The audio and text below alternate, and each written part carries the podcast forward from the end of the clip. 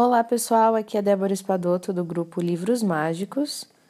Nós estamos lendo o livro O Poder do Agora de Eckhart Tolle, no capítulo 9. E eu vou dar sequência na leitura do livro. É, com a gente parou na parte anterior, né, no áudio anterior, foi no momento que o autor convidava para uma reflexão, então é no meio de um assunto, tá? Então eu vou continuar para vocês aqui página 107. Quem está acompanhando no PDF, né? Então vamos lá. Buda ensinou que até mesmo a felicidade pessoal é dukkha, D-U-2-K-A, uma palavra da língua Pali que significa sofrimento ou insatisfação. Então, Buda ensinou que até mesmo a felicidade pessoal também é sofrimento ou insatisfação ela é inseparável do seu aposto, né? Aquela questão da bipolaridade, da dualidade, onde existe felicidade, também o sofrimento já está dentro. Onde existe sofrimento, a felicidade também está dentro. Significa que a felicidade e a infelicidade são, na verdade, uma coisa só. Somente a ilusão do tempo é que separa separa essas duas essas duas coisas, a felicidade da infelicidade. Isso não significa uma negatividade, é simplesmente reconhecer a natureza das coisas, para não viver atrás de uma ilusão para o resto da vida. Nem quer dizer que você não deva mais apreciar os objetos e as circunstâncias agradáveis e bonitas. Porém, deve usá-los para procurar aquilo que não podem dar. Uma identidade, um sentido de per permanência e satisfação. Né? A gente não pode colocar tudo isso nas coisas boas e que a gente considera positiva, né? Se identificar com elas, ter um sentido de para sempre, de satisfação eterna. Pois essa seria uma real receita para a frustração e para o sofrimento. Toda a indústria da propaganda e, da, e a sociedade de consumo entrariam em colapso se as pessoas se tornassem todas iluminadas e deixassem de tentar encontrar as suas identidades através de objetos físicos.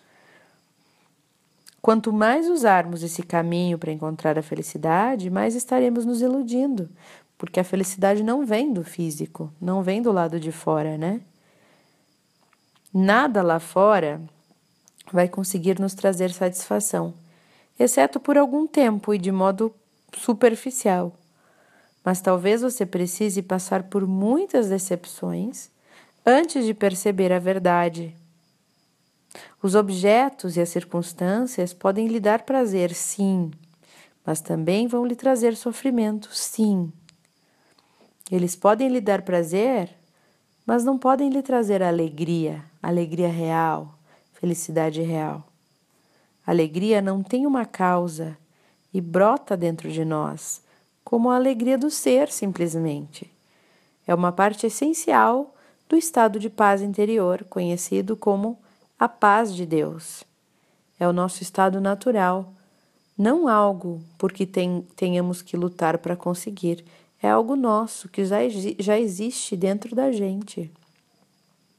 E tem muitas pessoas né, que confundem prazer com felicidade né? Os momentos que você tá tá achando que tá feliz, né? Que, que são positivos, momentos positivos para você.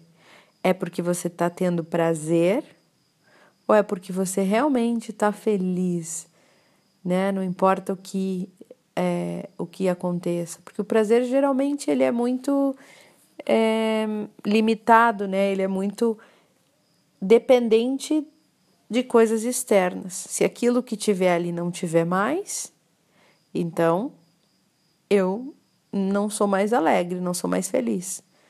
Então isso é um prazer daquele momento, né?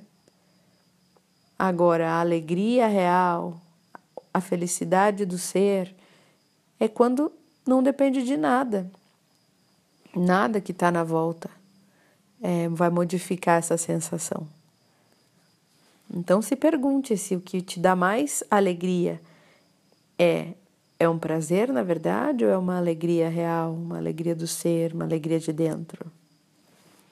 As pessoas em geral não percebem que a salvação não está em nada do que façam, nada do que possuam, nada do que consigam.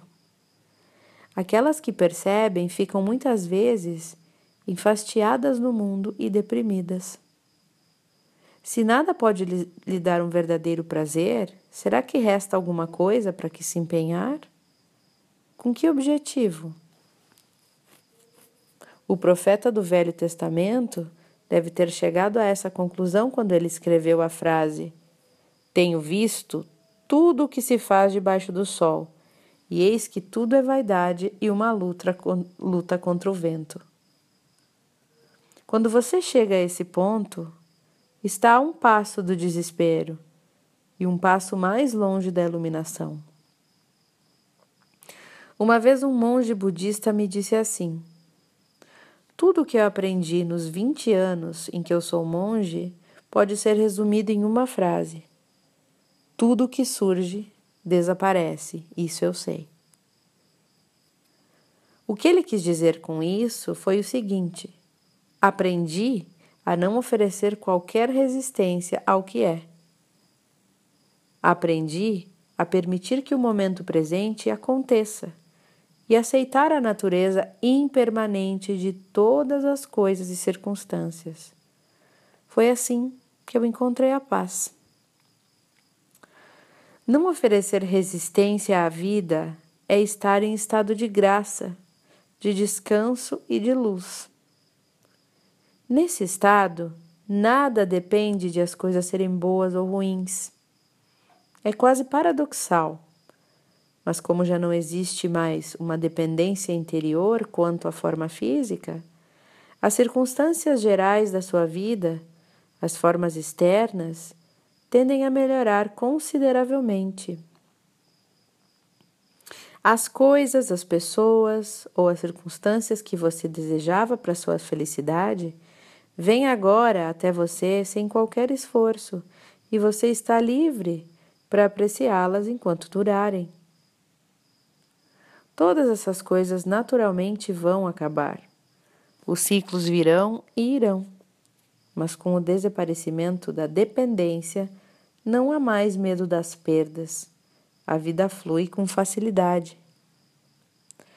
A felicidade que provém de alguma coisa secundária nunca é muito profunda. É apenas um pálido reflexo da alegria do ser, da paz vibrante que encontramos dentro de nós, ao entrarmos no estado de não resistência. O ser nos transporta para além das, polaridades opostas da mente e nos liberta da dependência da forma do físico. Mesmo que tudo em volta desabe e fique em pedaços, você ainda sentirá uma profunda paz interior. Você pode não estar feliz, mas vai estar em paz. Então, pessoal, deixo vocês com essa reflexão, né, que é bastante interessante e bastante bonita, né, para a gente pensar um pouco sobre. Um abraço para vocês e até o próximo áudio.